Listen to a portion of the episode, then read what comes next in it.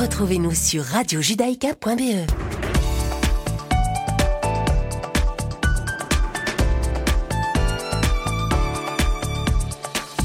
Bonjour à toutes et bonjour à tous, chers auditeurs. Bienvenue sur Radio Judaïka. Si vous nous rejoignez, je suis ravie de vous retrouver pour cette nouvelle semaine. Il est 17h et c'est l'heure du deuxième flash d'information de ce lundi après-midi. Tout de suite, les titres. Nos journalistes vous informent. En Israël, alors que le processus de vaccination devait commencer le 27 décembre, il commencera finalement plus tôt que prévu. Les États-Unis ont formellement retiré le Soudan de leur liste noire des pays qui soutiennent le terrorisme, liste noire dans laquelle Khartoum figurait depuis 1993. Enfin, en Belgique, la Flandre s'est accordée aujourd'hui sur un plan de relance du marché de l'emploi. Et on commence ce flash, chers auditeurs, avec un volet sanitaire en Israël hier soir. Le Premier ministre Benjamin Netanyahou et le ministre de la Santé Yuli Edelstein ont annoncé que l'administration des vaccins contre le coronavirus aux professionnels de la santé en Israël allait commencer dès la semaine prochaine. En effet, Israël se prépare à lancer un programme de vaccination de masse la semaine prochaine et les premières injections devraient être administrées dimanche 20 décembre. Le pays prend donc de l'avance sur sa campagne de vaccination qui devait normalement commencer le 27 décembre. Allez, direction les États-Unis à présent pour un peu de diplomatie. C'est officiel. Ce lundi, les États-Unis ont formellement retiré le Soudan de leur liste noire des pays qui soutiennent le terrorisme. Liste noire dans laquelle le Soudan figurait depuis 1993, donc depuis 27 ans. Et sur son compte Facebook, l'ambassade américaine basée à Khartoum a publié un post qui dit, je cite, La période de notification au Congrès de 45 jours ayant expiré, le secrétaire d'État a signé une notification qui annule la désignation du Soudan comme un État soutenant le terrorisme. La mesure est effective à compter de ce 14 décembre. Fin de citation. Donc, c'est à compter d'aujourd'hui. Et souvenez-vous, le président américain Donald Trump avait déjà évoqué mi-octobre un accord avec le Soudan sur l'indemnisation des familles des victimes américaines d'attentats perpétrés en 1998 en Afrique. Allez, on se rend chez nous rapidement en Belgique hein, pour terminer ce flash. La Flandre, donc, le gouvernement flamand et les partenaires sociaux du nord du pays se sont accordés aujourd'hui sur un plan de relance du marché de l'emploi. Baptisé Tout le monde sur le pont, ce plan de relance est assorti d'un budget de 190 millions d'euros pour sa mise en œuvre. L'essentiel de ces investissements iront à la formation et à la gestion de carrière et un effort budgétaire est également prévu pour la digitalisation et l'emploi durable. En fait, l'objectif du gouvernement flamand, c'est de porter le taux d'emploi à 80% en Flandre et le ministre président flamand Jan Jambon l'a assuré. Nous ne lâcherons pas cette ambition. Fin de citation. Et c'est la fin de ce flash, chers auditeurs. On se retrouve à 18h pour le journal de la rédaction. Et tout de suite, ne manquez pas votre rendez-vous politique du lundi. Cherchez l'erreur avec Isaac Franco et Richard Laube. C'est maintenant.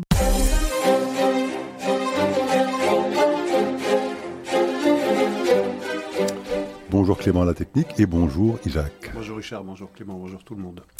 Alors Isaac, euh, aujourd'hui nous allons parler euh, bien évidemment du quatrième pays qui a rejoint euh, les, accords d'Abraham, le Maroc. On parlera euh, aussi d'Israël. On sait que des élections se profilent et que Gideon Sar a décidé de quitter le Likoud pour former son propre parti. Et on discutera de, l'impact euh, que pourrait avoir si ces élections devaient se confirmer cette décision. on parlera bien évidemment des États-Unis. Hein. Aujourd'hui, on est le 14 décembre c'est le jour où les grands électeurs, hein, parce qu'il faut rappeler à nos auditeurs, on n'a pas voté pour un président.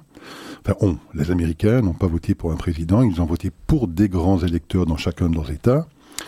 Et c'est aujourd'hui que ces grands électeurs doivent voter pour l'un ou l'autre des deux candidats. Donc on refera un petit point euh, sur cette campagne électorale et on en profitera aussi peut-être pour parler euh, aux États-Unis de ce processus de censure qui semble se propager de plus en plus, en tout cas dans ces grandes entreprises technologiques, puisqu'on apprend aussi que YouTube a décidé, euh, à la suite de processus un peu similaires chez euh, Google, euh, Facebook, Twitter, de censurer des propos qui seraient susceptibles de remettre en question ces dites élections. Et si le temps nous le permet, on parlera peut-être d'autres petits sujets en fin d'émission. Alors démarrons avec le Maroc. Hein, on apprend euh, depuis quelques jours qu'un quatrième pays, donc le Maroc, a décidé de rejoindre euh, euh, donc les accords d'Abraham. Vous savez qu'on devient un peu blasé, hein, c'est le quatrième. Hein, donc on, ça fait déjà beaucoup moins la une des grands journaux. mais enfin, c'est quand même encore un accord remarquable, parce que le Maroc, c'est quand même un pays très important dans le Maghreb. On sait qu'en Israël même, certains parlent de 1 million de personnes qui auraient des origines marocaines, donc ce n'est pas rien. On sait aussi que le Maroc, euh, c'est un pays qui euh, n'a pas de très bonnes relations avec l'Iran. C'est le moins qu'on puisse dire, puisque si je ne me trompe, euh, je pense qu'ils ont même rompu les relations diplomatiques avec l'Iran en 2018, puisque l'Iran soutient, à travers le Hezbollah, je pense, vous nous en direz peut-être plus, le front Polisario, hein, dans le Sahara occidental, qui est ce territoire contesté et que les Américains viennent, euh, non, les Américains ou la souveraineté vient d'être reconnue par les Américains dans le cadre de cet accord et de, l'accord donné par le Maroc à rejoindre les accords d'Abraham. Alors, Isaac, euh, que conclure hein, de, de, cette décision marocaine Qu'on aurait bien aimé qu'il y ait encore de nombreuses semaines avant euh, la prestation de serment du prochain président des États-Unis, parce que ça fait, je crois, en trois ou quatre mois seulement, quatre accords de grande importance. De grande importance, on rappelle Bahreïn, Émirats arabes unis, le Soudan, aujourd'hui euh, le Maroc. Il y avait déjà des relations assez intenses euh, sur le plan sécuritaire, sur le plan du renseignement entre Israël et le Maroc depuis euh, le milieu des années 90 et même avant. donc ces relations existaient et puis elles ont été abandonnées à la faveur, si je puis dire, à la faveur de la première intifada, et puis lorsqu'il y a eu une opération israélienne en Judée-Samarie pour amener l'ordre, je crois que c'était en 2003. Donc il y a eu plusieurs tentatives de, rapprochement, de normalisation des relations, ça n'a jamais abouti, et puis avec euh, la médiation américaine, ça s'est accéléré avec, euh, c'est certain, euh, une sérieuse récompense pour le royaume chérifien, puisque les États-Unis viennent de reconnaître la souveraineté marocaine sur le Sahara occidental. ça, c'est un, c'est un conflit qui dure depuis euh, maintenant un demi-siècle, où il y a de nombreux intervenants, la Mauritanie, l'Algérie, et là, il y a de nombreuses autres puissances qui, euh, mettent, qui attisent le conflit, entre autres l'Iran, euh, qui aide l'Algérie et le Front Polisario pour lutter contre cette tentative de, de souveraineté marocaine sur le, sur le Sahara occidental. Mais c'est certain que ça met fin à un conflit, en tout cas pour les États-Unis, pas sur le plan du droit international, parce que ça peut avoir des ramifications intéressantes sur d'autres territoires disputés, et on pense en particulier à la Judée-Samarie, parce que les situations ne sont pas tellement différentes. Qu'il y ait une marocanité du territoire du Sahara occidental paraît évident. Il y avait des, des raisons tout à fait acceptables de dire que ce territoire est et, marocain. Le peuple sahraoui voulait une, indépendance. Ce que propose le royaume chérifien, c'est une autonomie dans le cadre d'une souveraineté euh, marocaine. Et c'est ce modèle-là qui, a été, euh, qui a été reconnu par euh, l'administration américaine. Maintenant, L'ONU garde le même regard sur le Sahara occidental. Ça reste un territoire disputé, mais on sait l'importance euh, qu'ont les États-Unis dans le concert des, concert des nations. Lorsque les États-Unis décident le Golan est souveraineté israélienne, euh, le Sahara occidental, c'est souveraineté euh, marocaine, c'est difficile de ne pas en tenir compte. Euh, donc ça, ça a permis vraisemblablement d'accélérer, de, hâter cette normalisation entre Israël et, et, le Maroc. Israël qui compte effectivement plus d'un million de ses citoyens qui sont d'origine directe ou indirecte du Maroc. C'est considérable. Donc il y avait un lien, je dirais, charnel, affectif. Je me rappelle lorsque j'étais, j'étais au CCOJB, J'étais avec le président du COJB d'alors, Joël Rubinfeld. On avait été dans le sud d'Israël, plus, particulièrement proche de la bande de, Gaza, à Sderot. Et à l'entrée, il y a un très très grand carrefour qui s'appelle le carrefour Hassan II, avec une très très belle une note gravée dans le marbre qui dit tout l'amour des euh, Israéliens d'origine marocaine pour, pour le souverain du Maroc. Donc ce lien affectif a résisté, il existe toujours, il est très vivace, très vigoureux dans la société israélienne. Ça a certainement joué beaucoup. Euh, le Maroc a aussi un regard bienveillant sur la communauté juive, ça a aidé. Et donc cette normalisation, euh, elle est extraordinaire parce que c'est, euh, pays important. Euh, non seulement un pays important dans le Maghreb, mais également un pays près de 40 millions d'habitants qui a son poids diplomatique et politique dans tout le continent africain.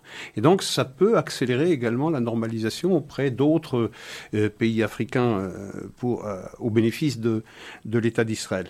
ce qu'il faut remarquer, c'est qu'il y a chaque fois un quid pro quo dans ces normalisations. Le Maroc, on vient de le dire, bah, c'est la reconnaissance américaine du Sahara occidental. Et Dieu sait que pour le Maroc, c'était très important, c'est charnel, pour le Soudan, eh c'était le retrait. Euh, notre ami euh, Asley Santoro vient de le révéler dans son flash d'information. Le Soudan, c'était le retrait du Soudan de la liste des pays sponsors du terrorisme euh, aux États-Unis. Ça a été fait aujourd'hui. Ça, c'était le quiproquo. Et d'ailleurs, les Soudanais avaient dit si ça n'est pas fait, eh bien, nous allons revoir notre disponibilité à normaliser nos relations avec Israël. Je crois qu'ils insistent aussi pour qu'il ne puisse plus y avoir de procès à leur encontre. Je crois qu'ils s'engagent à payer environ 330 millions. ou 300 millions de dollars euh, pour dédommager bah, les victimes du terrorisme. Tout à fait. Euh, mais ils demandent en contrepartie à ce qu'on ne puisse plus les attaquer pour les mêmes motifs euh, à l'avenir. Et les démocrates disent que ça ne les satisfait pas, cette décision prise par le président des États-Unis, parce qu'il faudrait prévoir une clause spéciale pour les victimes du 11 septembre. donc, à voir. Mais en tout cas, c'est en bonne voie. Mais c'était ça le quid pro quo. Pour les Soudanais, c'était le retrait de la liste des pays euh, sponsors du, terrorisme, parce que tout le temps que vous êtes sur une liste pareille, vous ne bénéficiez de strictement aucun investissement étranger et vous êtes toujours dans une espace économique et, et, social. Et enfin, les Émirats arabes unis, il y avait un double quid pro quo. Même si les Israéliens se plaisent à répéter qu'ils ne l'avaient pas accepté, que ça ne faisait pas partie du deal, mais la vente de F-35, euh, de plusieurs douzaines de F-35 aux Émirats arabes unis, c'est certainement quelque chose qui a été sur la table lorsqu'on a discuté de cette normalisation. Et le, deuxième quid pro quo au bénéfice des Émirats arabes unis, c'est, et, de Bahreïn aussi d'ailleurs, c'est euh, la suspension, en tout cas temporaire, de l'extension de souveraineté israélienne sur euh, une partie de la, de la Judée-Samarie. Donc, on doit saluer cet euh, extraordinaire euh, développement politique, et c'est vrai qu'on a tendance un peu à s'habituer, on a tendance à être un peu, blasé, alors que euh, on en rêvait de, de, telles informations, de telles nouvelles. Donc, on parle maintenant d'autres pays qui sont sur la liste, avant même la prestation de serment du 20 janvier du prochain président des États-Unis. On reviendra sur ce sujet d'ailleurs. On parle d'Oman. On parle également de l'Indonésie. L'Indonésie, c'est le premier pays musulman au monde. Donc c'est 240 millions d'habitants, si je ne m'abuse. Donc ce serait une avancée aussi tout à fait considérable. On sait aussi que Jared Kushner était en Arabie Saoudite il n'y a pas si longtemps.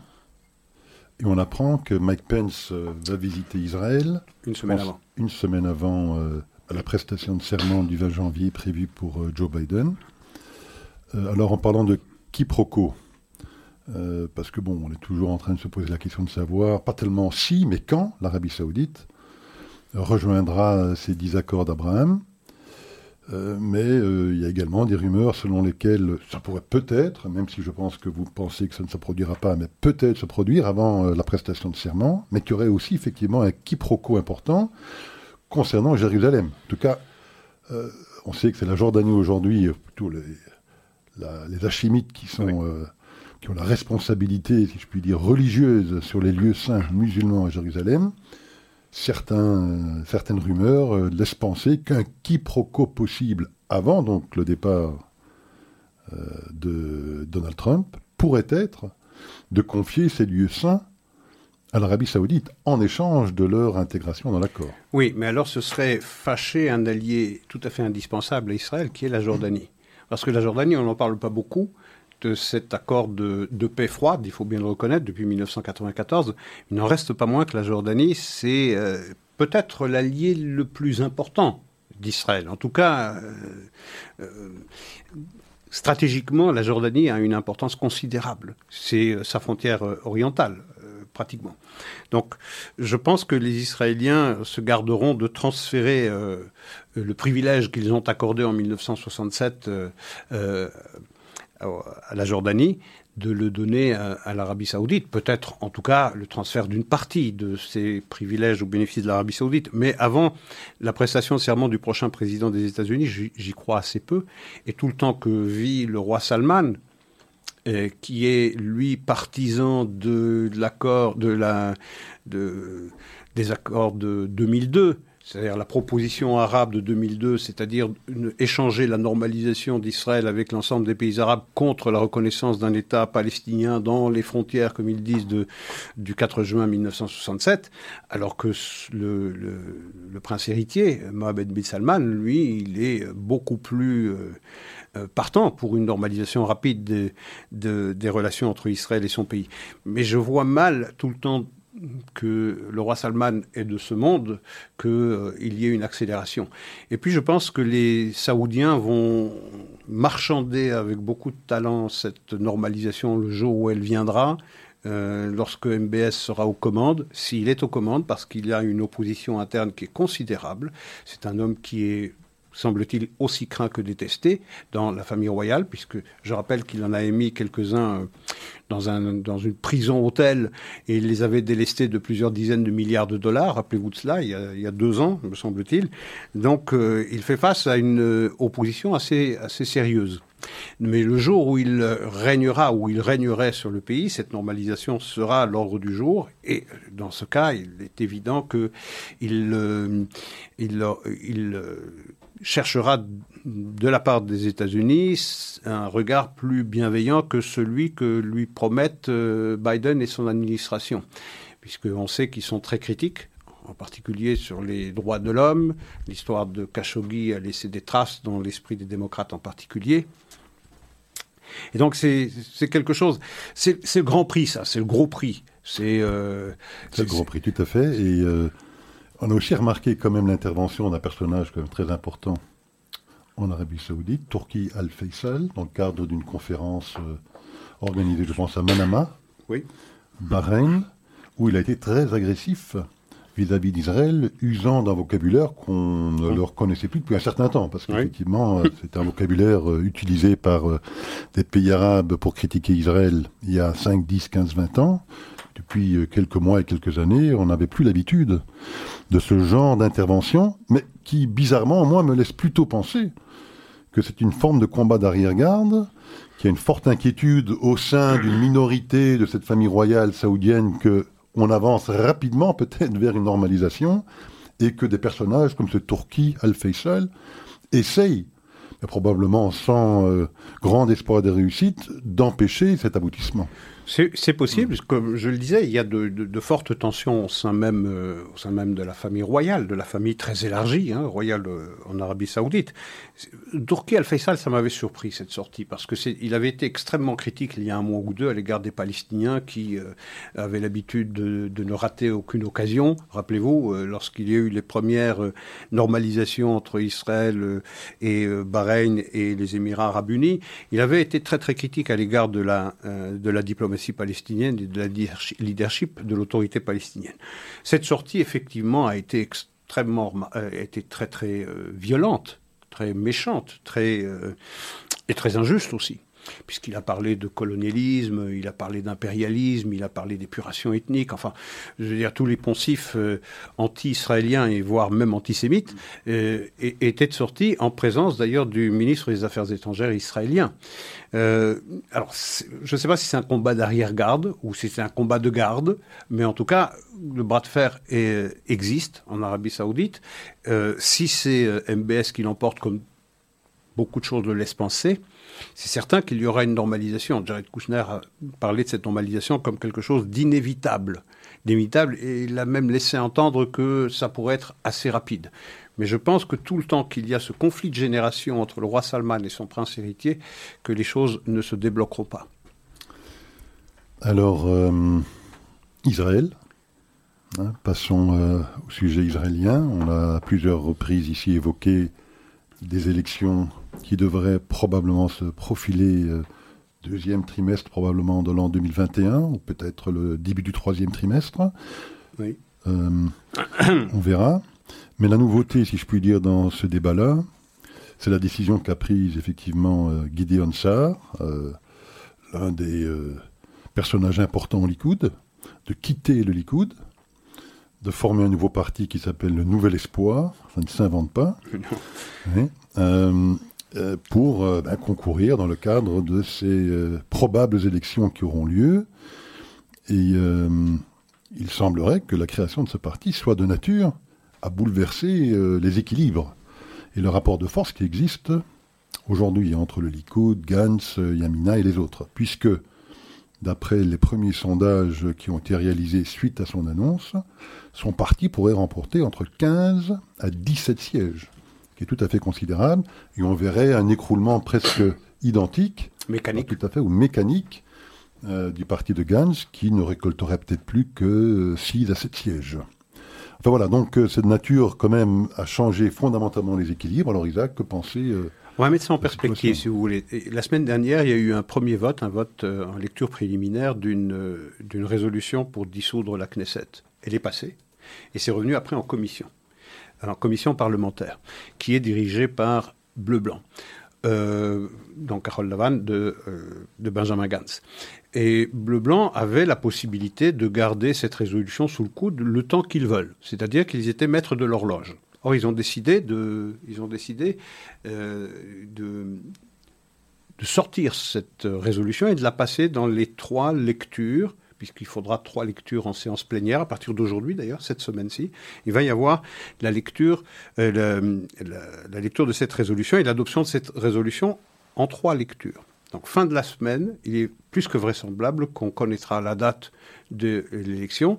Et si la dissolution de la Knesset est votée et décidée fin de cette semaine, vous ajoutez 90 jours, on sera à la fin du premier trimestre. Donc, entre le 15 et le 31 mars, on a avancé la date du 16 mars, donc plus rapide que ce que avait espéré ou espérerait le Premier ministre en exercice Benjamin Netanyahu. Ça viendrait plus tôt. On sait que le Premier ministre, on en avait parlé déjà la semaine dernière, souhaiterait que ça se passe le plus tard possible, particulier fin du printemps, début de l'été, de manière à ce que l'administration euh, du, euh, du vaccin à une grande partie de la population israélienne ait fait son effet et que le problème de la Covid ou de la gestion controversée de la Covid par l'administration euh, Benjamin Netanyahu soit derrière et qu'on parle d'autre chose, puisque on ne l'a pas vraiment crédité d'une gestion formidable, en particulier de la deuxième, de la deuxième euh, vague. Donc on va vraisemblablement voter la dissolution de la Knesset, la convocation des élections pour le 16, euh, le 16 mars, et là-dessus, il y a eu effectivement ce coup de tonnerre, ce coup de tonnerre de euh, Gideon Sar qui sort du Likoud, qui démissionne de la Knesset, qui fonde son nouveau parti, euh, Tikva euh, Hadash, je crois, donc New Hope, Nouvel Espoir, et qui est effectivement une sérieuse menace pour, pour Benjamin Netanyahu, qui doit désormais non plus regarder vers le centre ou se garder du centre ou de la gauche. La gauche n'existe plus. Le Parti travailliste ne franchirait même pas euh, le seuil électoral de 3,25%. Aujourd'hui, la gauche, c'est le Meretz, c'est-à-dire entre 5 et 7 sièges. Par ça, la gauche n'existe plus. Euh, il ne doit plus se garder euh, de la gauche, il doit se garder de la droite, parce qu'à sa droite, il y a maintenant non plus une personne qui conteste son autorité, c'était Yamina, c'était euh, Naftali Bennett, jusqu'à la décision prise par Gideon Sar, et maintenant il y a Sar. Et ils sont tous habités par une même défiance, sinon même une, sinon une même hostilité à l'égard de Benjamin Netanyahu, euh, qui ont eu tous à payer la proximité avec le Premier ministre. Euh, je veux dire, euh, ils ont tous travaillé très proche du Premier ministre. C'était aussi le cas d'ailleurs de Victor Lieberman, qui a une rancune tenace à l'égard du Premier ministre israélien. Naftali Bennett, c'est la même chose. Et Gideon Sar, encore. Donc il s'était présenté d'ailleurs pour diriger le Likoud, rappelez-vous. Il avait été sévèrement battu, trois quarts, un quart, 75-25% des voix qui s'étaient portées pour Benjamin Netanyahu. Aujourd'hui, il sort des rangs, il fonde son parti, euh, et euh, effectivement, il est crédité de 15 à 17 sièges. Ça veut dire que Yamina va baisser mécaniquement, lui qu'on créditait de 22 à 23 sièges, et que euh, Benjamin Gantz, lui, bah, lui, il a ses plaies, parce qu'il il est aujourd'hui en, en dessous de 10 sièges, et on le crédite de 6 à 8 sièges seulement.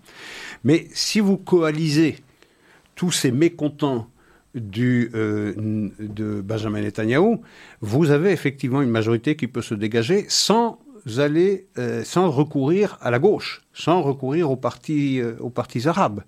Et vous avez, dans ce cas, le Likoud qui baisserait du fait du départ de, de Gideon Sarr, qui, associé aux deux partis religieux, lui, aurait seulement entre 40 et 45 sièges à la Knesset. Donc, ce pourrait être le signal de la fin du règne de Benjamin Netanyahu sur la politique israélienne, un règne qui a commencé ou qui a recommencé en 2009, rappelez-vous, c'est un règne ininterrompu depuis donc, à voir. On sait que le Premier ministre israélien a plus d'un tour dans son sac, qu'il est, euh, qu'il est, euh, a la réputation de pouvoir se sortir des situations les plus inextricables où on le donne euh, systématiquement perdant. Donc, je me garderai ici de dire ou de penser que la décision prise par Gideon Sarr marque la fin de l'emprise de Netanyahou sur la vie politique israélienne. Mais en tout cas, pour la première fois depuis longtemps, cette menace est sérieuse. Alors, restons un petit peu au Moyen-Orient. Et euh, l'ambassadeur russe, euh, je pense Victor Torov. Victorov. Victorov. Victorov. Ah, je crois que c'était Victor de son prénom. Non, non, non, c'est Victorov. Son, voilà. je ne connais pas son prénom alors.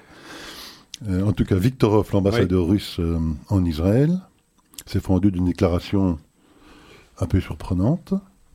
Vous allez peut-être nous éclairer euh, sur le, contexte et la raison pour laquelle, pour laquelle il aurait peut-être fait cette déclaration, mais il a déclaré qu'il considère qu'Israël, l'État d'Israël, est une plus grande menace, un plus grand danger pour euh, la paix et la sécurité au Moyen-Orient que ne le serait l'Iran.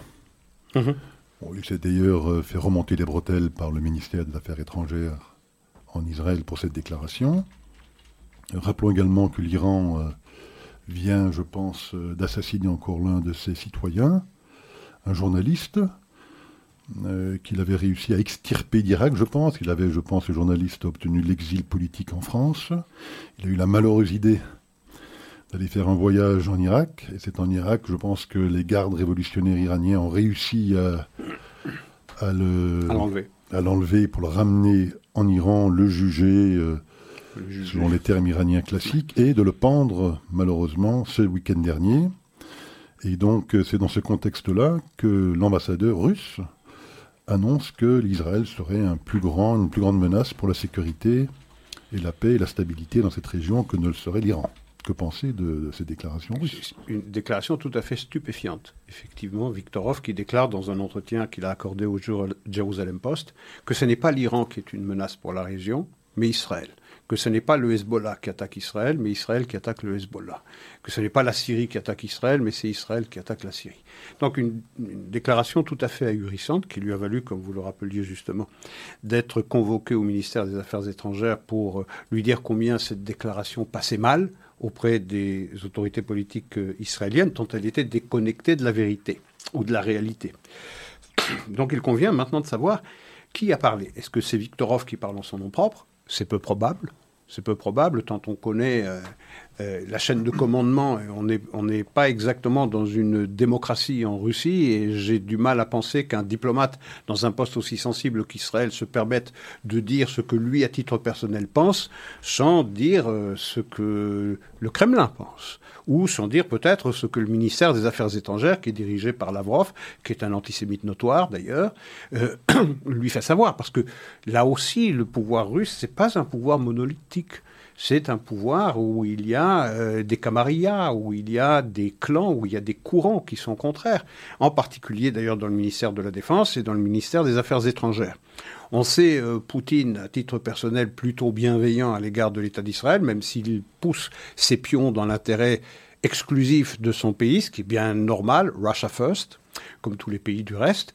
Euh, mais euh, on sait qu'il y a au ministère des Affaires étrangères et de la Défense des personnalités qui sont particulièrement hostiles à l'égard de l'État d'Israël. Est-ce que c'est poussé par Lavrov qu'il a eu cette déclaration? Euh, on ne sait pas. Mais en tout cas, si c'est le feu vert du euh, Kremlin et de Poutine, ça, serait un terrible coup d'arrêt à cette euh, relation tout à fait cordiale qui existe entre Benjamin Netanyahu et Poutine. Il faut savoir que Poutine est pour Benjamin Netanyahu la personnalité étrangère avec laquelle il a le plus eu d'entretien toutes ces dernières années, bien plus qu'avec les Américains du reste, et que peut-être il faut se poser la question de savoir que au moins autant se préoccuper de Washington, de ce que va faire Biden à Washington, il faudrait se préoccuper dans ce cas de ce que fera euh, Moscou avec, euh, avec Poutine. Ce qui m'a surpris aussi, c'est le moment où cette déclaration a lieu. Je me demande dans quelle mesure cette déclaration, euh, quels que soient les bras de fer qui puissent exister dans les cercles de pouvoir en Russie, dans la fédération russe, je me demande si une telle déclaration aurait été possible si Trump avait été réélu. Euh, je me demande dans quelle mesure on est en train de, se demander en, Russie s'il ne faut pas profiter d'un regard moins, bienveillant et moins empathique à l'égard de l'État d'Israël dans la future administration américaine pour pousser ses pions et pour euh, fragiliser l'État d'Israël et faire avancer ses propres alliances, c'est-à-dire euh, en, Syrie, au Liban et avec l'Iran. Donc c'est une déclaration qui mérite qu'on s'y attarde et surtout il faut tirer au clair le pourquoi et le comment. Cette déclaration est née Comment est-il possible que un pays comme la Russie, avec, lequel Israël entretient depuis des années des relations euh, intelligentes, je dirais, faut voir les Israéliens comment ils interviennent dans les cieux euh, libanais, euh, syriens et même euh, irakiens pour empêcher l'enracinement des Iraniens dans, ces pays et se rapprocher de la frontière israélienne. Peut-être aussi que les Russes ont voulu punir les Israéliens de ce que les Israéliens montrent que les S-400 qui existent en Syrie sont tout à fait inopérants à chaque raid israélien et que les Russes prennent ça très très mal lorsqu'ils veulent vendre leur leur, leur matériel. C'est possible tout cela. Mais en tout cas, c'est plutôt surprenant et le calendrier laisse penser qu'il y a aussi peut-être quelque chose lié à la, défaite de Donald Trump dans, dans l'élection présidentielle. On reviendra sur cette défaite. Alors il y a euh, peut-être aussi une autre décision prise, cette fois-ci par la Turquie, qui est liée peut-être aussi à ce changement d'administration aux États-Unis. Donc c'est la décision prise par la Turquie de renvoyer un ambassadeur en Israël, parce qu'on sait que les deux pays ont des relations euh, diplomatiques, mais que je pense que c'était aussi en 2018 ou en 2017, je n'ai plus exactement la date en tête, mais que les deux ambassadeurs avaient été de part et d'autre renvoyés dans leurs pays respectifs, dans des conditions d'ailleurs un petit peu humiliantes pour les uns et pour les autres, euh, des contrôles de sécurité au corps, etc., qui avaient été effectués, je pense, sur le chef de ces deux ambassadeurs lorsqu'ils quittaient chacun la Turquie et l'autre Israël. Mais les Turcs viennent de décider de renvoyer un ambassadeur. Je suis sûr que vous avez son nom en tête, moi il m'échappe. Vous avez dû le marquer quelque part. Je l'ai noté quelque part, mais je ne trouve pas dans mes notes. Mais semblerait-il que ce soit un homme jeune, un grand connaisseur d'Israël, puisqu'il a étudié à l'université hébraïque de Jérusalem, qu'il parle parfaitement l'hébreu, mais qu'il serait aussi euh, très très agressif vis-à-vis d'Israël et un, grand défenseur de la cause palestinienne. Mais enfin, malgré tout, ils envoient un ambassadeur juste au moment où euh, Biden serait sur le point de, de, prendre le pouvoir. Il y a quelque chose de très paradoxal dans l'affaire de la Turquie, mais tout à fait paradoxal. Tout le temps qu'il y avait un président très proche d'Israël, Donald Trump, il n'y avait pas d'ambassadeur turc en Israël. Pourquoi? Parce que les relations entre Donald Trump et la Turquie étaient excellentes. Et alors, ici, dans cette émission, on s'est souvent euh, euh, étendu sur, le laxisme de l'administration américaine à l'égard des, Turcs et de l'aventurisme de, de, Erdogan. Donc le paradoxe, c'est celui-là. Il y avait un président ami d'Israël, il n'y avait pas d'ambassadeur turc en Israël. Aujourd'hui, ou demain plutôt, à partir du 20, il y aurait euh, Joe Biden qui a promis de se montrer beaucoup plus sévère à l'égard de la Turquie. Et quel est le meilleur moyen que la Turquie a trouvé pour se faire bien voir des autorités américaines? Ben, C'est d'envoyer un ambassadeur en Israël pour bien montrer qu'ils étaient capables de, eh bien, d'avoir des relations apaisées avec l'État d'Israël. Mais c'est pour se faire bien voir, ce n'est que pour ça, se faire bien voir d'une prochaine administration américaine qui, elle, a promis de ne pas se montrer aussi tolérante à l'égard de l'aventurisme turc que ne l'a été, euh, ne l'a été Donald Trump. Il y, a, là comme il y a là comme un paradoxe.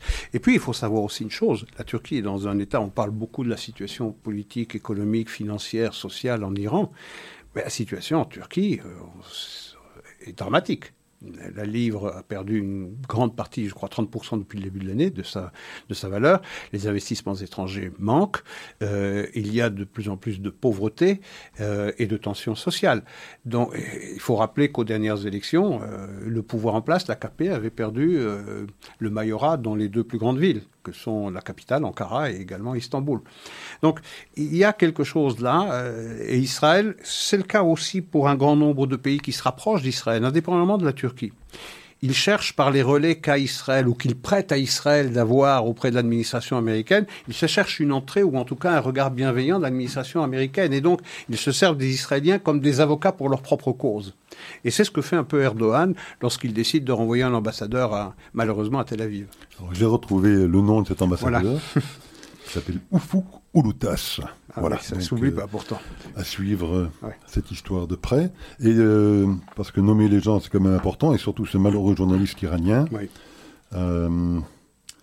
Il s'appelle Ram, Abdullah Ram, je crois, si je me souviens bien. Je crois avoir retrouvé son nom. Et donc ce malheureux a été enlevé lors de son voyage en Irak, envoyé en Iran. On l'a accusé d'avoir fomenté des troubles dans le cadre des troubles effectivement qui avaient lieu à des manifestations en 2017 dans plusieurs villes iraniennes. Il a été accusé de- d'alimenter ces manifestations, euh, de les faciliter, d'être subversif évidemment. Et à cause de ça, il a été pendu ce week-end euh, dans une geôle iranienne.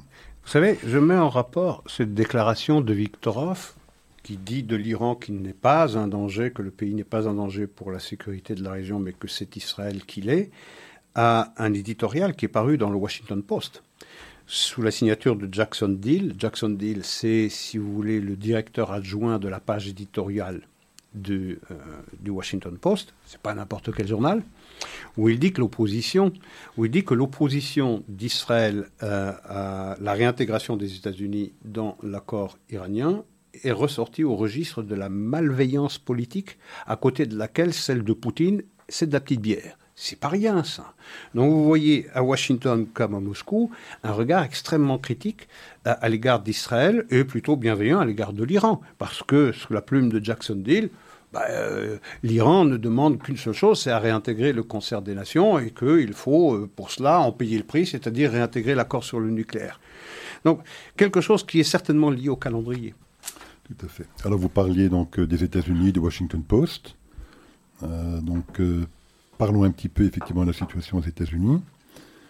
Euh, L'élection présidentielle, pas que, hein, puisqu'il y a aussi une élection euh, très importante, presque aussi importante peut-être que cette élection présidentielle qui se profile le 5 janvier Oui.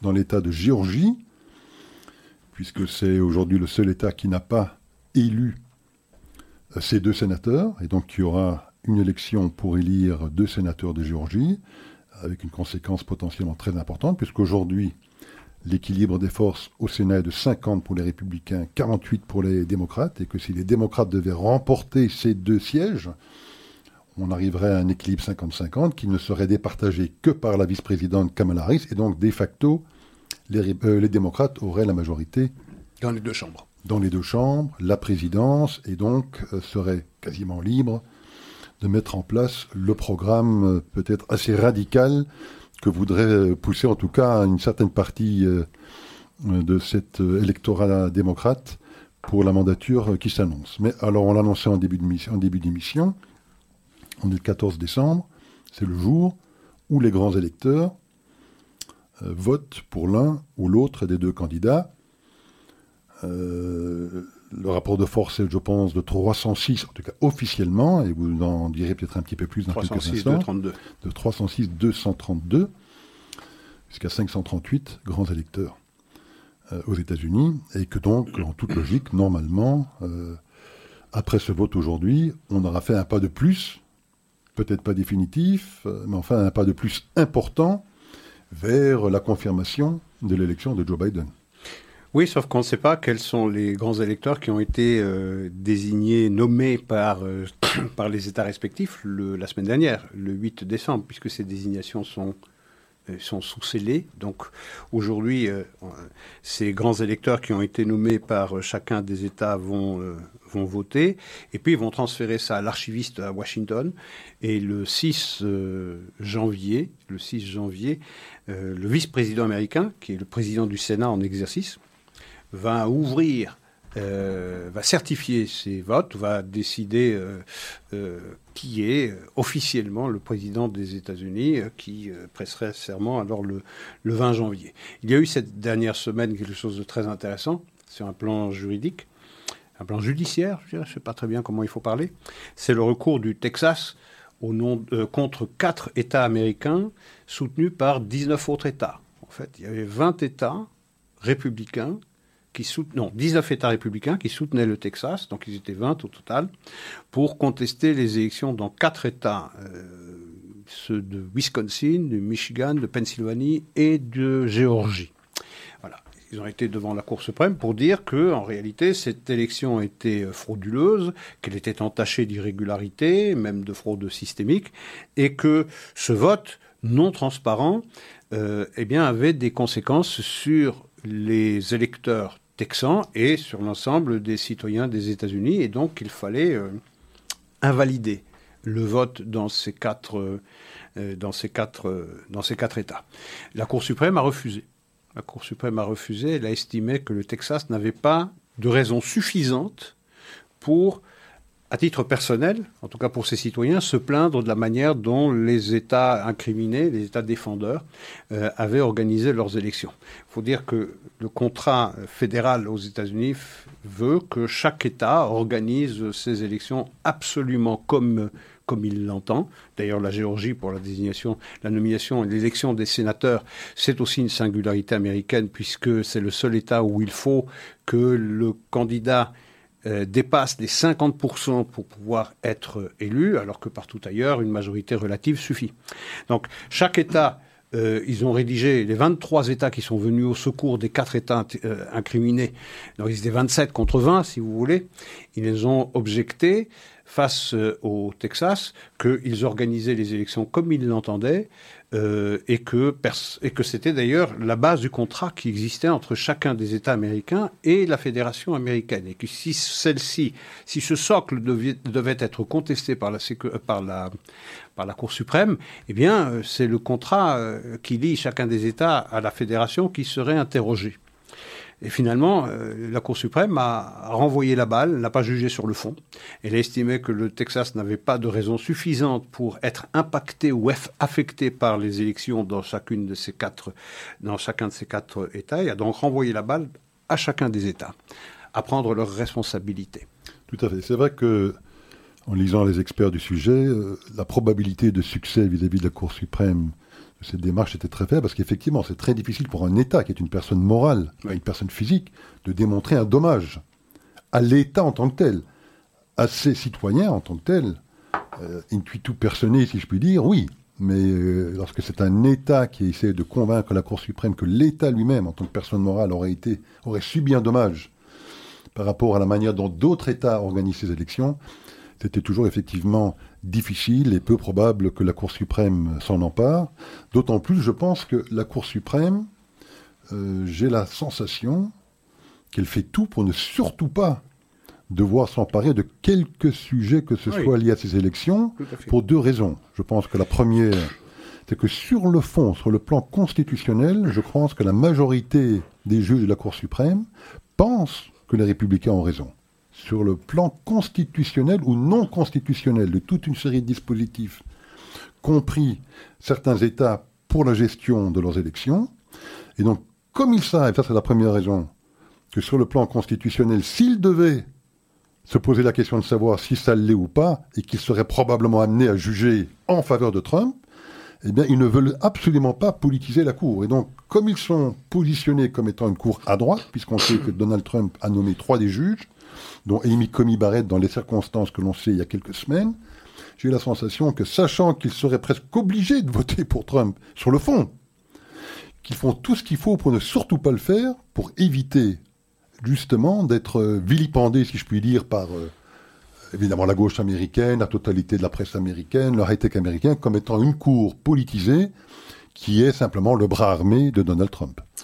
Je pense que ça n'empêchera pas les démocrates de penser que la Cour suprême est politisée, qu'elle penche trop à droite, et qu'à la première occasion, disons en 2022, s'ils perdent la Géorgie euh, en janvier prochain, en 2022, lorsqu'il y aura le renouvellement d'un autre tiers du Sénat, où une majorité de républicains mettent leur mandat en jeu, les, démocrates, même si, en cette occurrence, la Cour suprême a montré que les accusations portées contre Neil Gorsuch, contre Kavanaugh, contre Amy Coney Barrett étaient totalement déplacées, qu'ils étaient capables de porter un jugement qui n'était pas politique euh, et pas en faveur de ces couleurs politiques, eh bien, je pense qu'ils sont bien naïfs ceux de la Cour suprême qui pensent que les ambitions des démocrates de pack de courte, d'élargir la Cour suprême à plus que neuf membres dès qu'ils auront le contrôle du Sénat, par exemple en 2022, où, comme je le disais tout à l'heure, il y a un plus grand nombre de sénateurs républicains qui mettent leur mandat en jeu.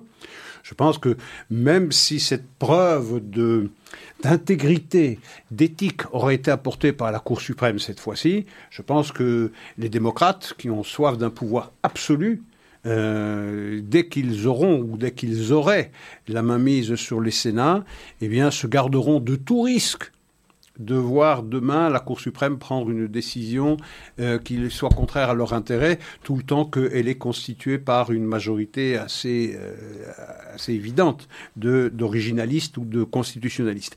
Il y a néanmoins donc, je ne pense pas que cette décision les protège ou qu'ils aient fait une preuve euh, magistrale de leur intégrité, de leur neutralité, ou en tout cas s'ils le pensent, c'est faire preuve de beaucoup de naïveté. Oui, moi je pense que c'est pas du tout ça. Je pense qu'on observe là une forme de terrorisme intellectuel, c'est-à-dire que ah. la, gauche américaine, les démocrates, les médias ont tellement fait croire au public américain que ces juges étaient incapables de prendre une décision qui pourrait éventuellement être défavorable à Donald Trump, que eux-mêmes sont dans une position où ils ont presque peut-être peur de se prononcer sur des sujets où ils savent que sur le fond, c'est peut-être Donald Trump qui a raison, mais que parce que l'ambiance du pays, le contexte est tel qu'ils ont peur en fait de, de, juger en, âme et conscience.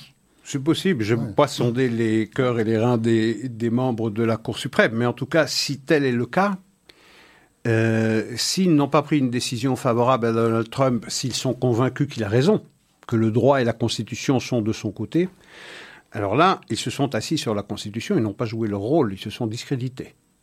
Et, ça, c'est très grave. C'est très grave et c'est bien plus grave que si la Cour suprême avait pris ses responsabilités et avait arbitré en faveur de Donald Trump, si convaincus ils sont que le droit et la Constitution sont du côté de Donald Trump.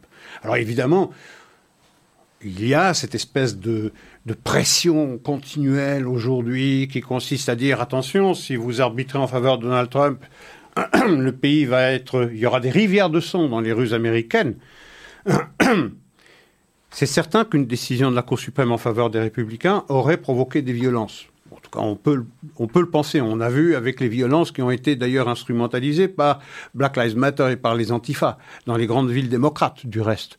Donc, cette menace, elle était sérieuse. Alors, la Cour suprême, elle était prise devant euh, une, un, choix euh, cornélien. Soit elle défendait la Constitution, c'est son rôle premier, quelles qu'en soient les conséquences au plan de la sécurité publique, ou bien elle s'asseyait sur la Constitution, elle se détournait de son rôle premier, et dans ce cas, elle se décrédibilisait, elle perdait de son crédit aux yeux des citoyens américains, et, euh, elle préservait l'ordre euh, public. Mais ou, soit elle botte en touche en ne se prononçant pas sur le fond. C'est ce qu'elle a fait, et c'est ce qu'elle a choisi de faire. Elle a choisi de ménager chèvre et chou, et c'est ce à quoi je voulais en venir. Mais dans ce cas, je pense rarement qu'on fait les bons choix.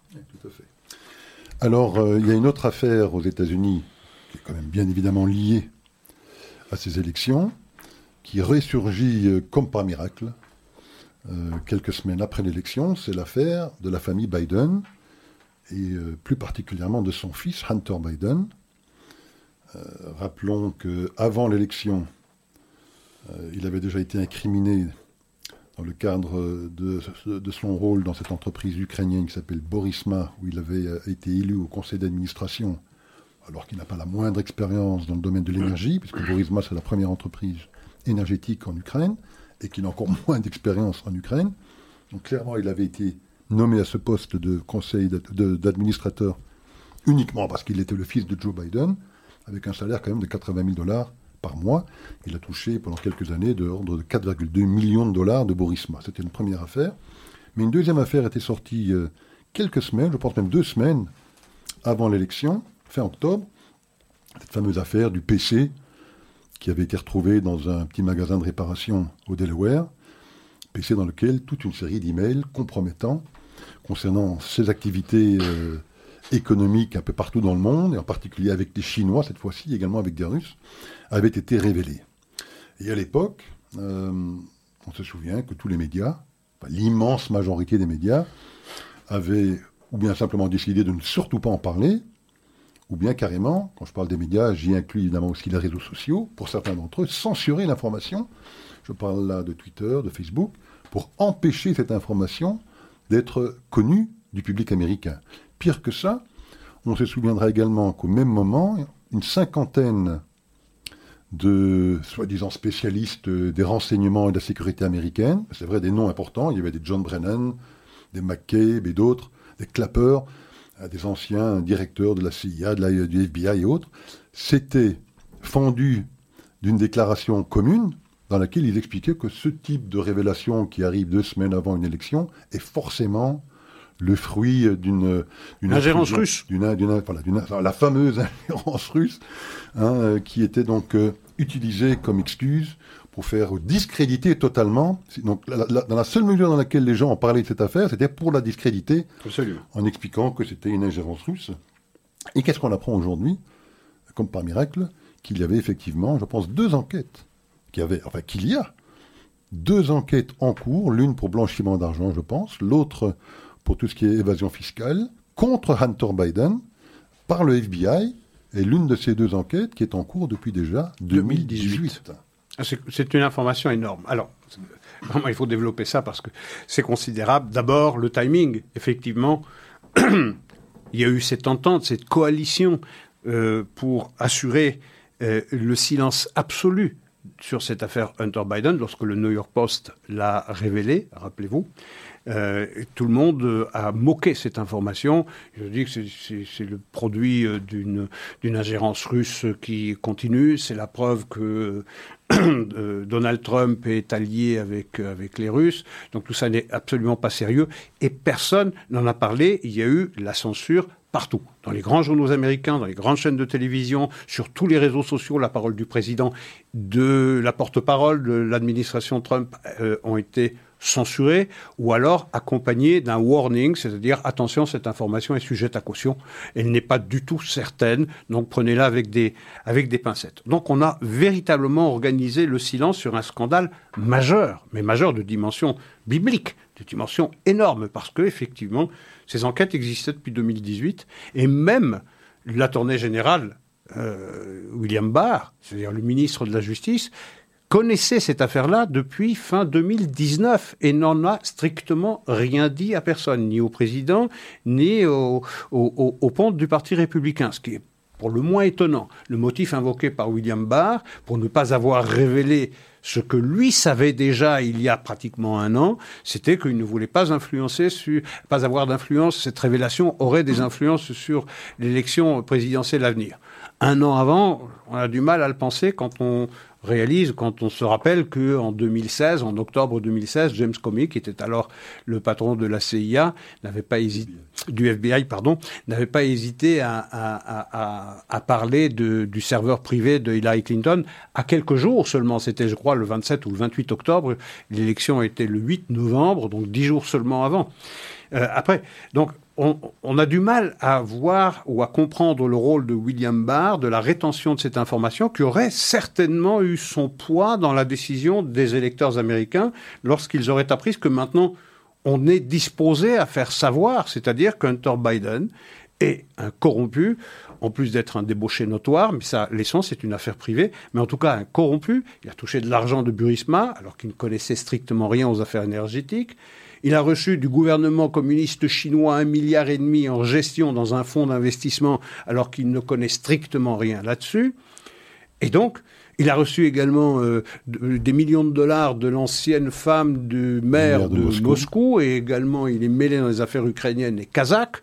Et on voulait nous faire croire, en dépit de ce qui est dans, le disque dur de ce euh, ordinateur, de, ce réparateur au Delaware, que Joe Biden euh, ignorait tout des activités de son fils, comme il l'a prétendu à tort, euh, alors que des photos abondent maintenant pour montrer qu'en réalité, il les avait su.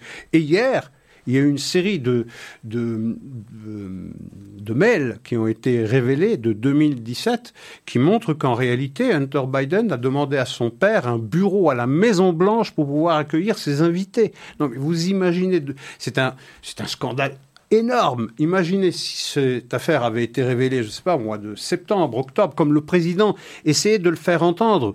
Et euh, en réalité, il le criait au fou mais il était tout seul parce que personne ne voulait révéler, ne voulait euh, relayer cette information qui est pourtant tout à fait décisive. Et on apprend également dans le cadre de ces emails dont vous venez de parler, qui viennent d'être euh, révélés, qu'il avait également demandé, je crois, au propriétaire de bureau euh, qu'une clé soit préparée pour son père, Joe Biden, pour qu'il puisse venir quand venir, quand nécessaire, venir travailler dans ce bureau, qui était un bureau euh, qu'il partageait avec ses associés chinois, euh, d'une entreprise énergétique chinoise également, dont il a touché, d'après les derniers renseignements qu'on a pu obtenir, environ 4 à 5 millions de dollars de, de versements, et dont le PDG a subitement disparu. On ne sait pas où il est, M. Jie Yangmin, je pense, euh, qui a des liens très étroits avec le Parti communiste chinois, mais a disparu de la circulation. On ne sait pas trop ce qu'il est devenu. J'imagine que son sort ne doit pas être extrêmement enviable. Non, sûrement pas, mais ce qui est vraiment stupéfiant, c'est cette conspiration du silence des médias et des réseaux sociaux n'en rien dire, ne rien dire et seulement le révéler au moment où les jeux sont faits, où Joe Biden est élu, où, euh, semble-t-il, euh, tous les recours ont été épuisés par euh, le président sortant et que, ma foi, il devra tôt ou tard se déclarer vaincu. alors que cette information-là, dans une démocratie qui fonctionne, avec une presse qui joue son rôle de quatrième pouvoir et non pas de relais d'un des partis, en l'occurrence le Parti démocrate, ça aurait eu un effet décisif sur euh, le vote et nul doute que le président sortant aurait été réélu dans une marge beaucoup plus importante que celle euh, dont il prétend qu'il lui a permis d'être réélu déjà. Et certains prétendent il faudra effectivement en débattre, mais certains prétendent que le fait que les médias s'y intéressent maintenant, oui. et que ces informations euh, concernant Hunter Biden, mais pas que lui, le frère, hein, Jim Biden, son frère, son, fils, frère également, son fils du, frère, et Joe Biden lui-même, que ces informations commencent à filtrer petit à petit. Et on a vu comment ça s'était passé avec euh, Donald Trump pendant les quatre années, hein, ces fuites perpétuelles, petit à petit, pour miner, saper évidemment une présidence. Certains prétendent qu'on est en train déjà, dès à présent, fragiliser Biden. de fragiliser Biden, peut-être dans une optique d'une destitution de Biden, pour le voir remplacé par Kamala Harris. Voilà qui ferait plaisir au courant, euh, au courant radical du Parti démocrate. C'est une hypothèse, c'est une hypothèse, c'est possible. En tout cas, on ne comprend pas autrement cette, la révélation d'un scandale de cette ampleur qui surgit au, moment même, aujourd'hui, euh, au moment même où les grands électeurs vont voter pour, euh, pour la désignation du président des États-Unis. Eh bien voilà, bon, Isaac, on parlera encore de cette saga américaine, j'en suis sûr, Absolument, la lundi prochain. Voilà, on dit bonsoir à tous nos auditeurs. Merci au revoir. beaucoup.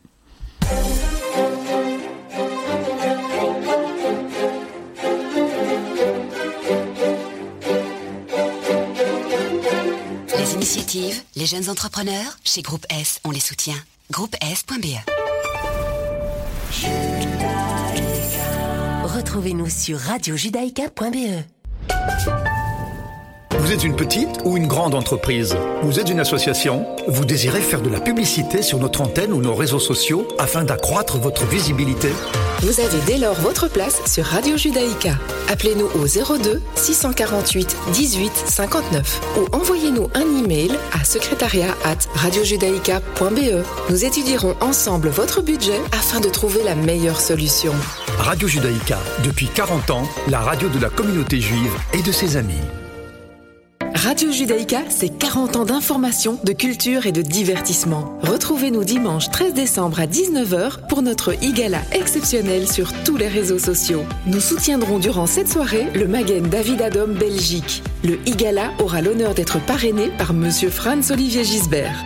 Seront présentes également de nombreuses stars nationales et internationales, telles que Michel Boujna, Alexandre Arcadi, Elie Chouraki, Sandrine Saroche, Richard Ruben et beaucoup d'autres encore afin de soutenir la radio. Nous avons besoin de vous pour que Radio Judaïka continue d'émettre, continue de vivre. On vous attend dimanche 13 décembre 2020 à 19h sur les réseaux sociaux et notamment sur la page Facebook de Radio Judaïka.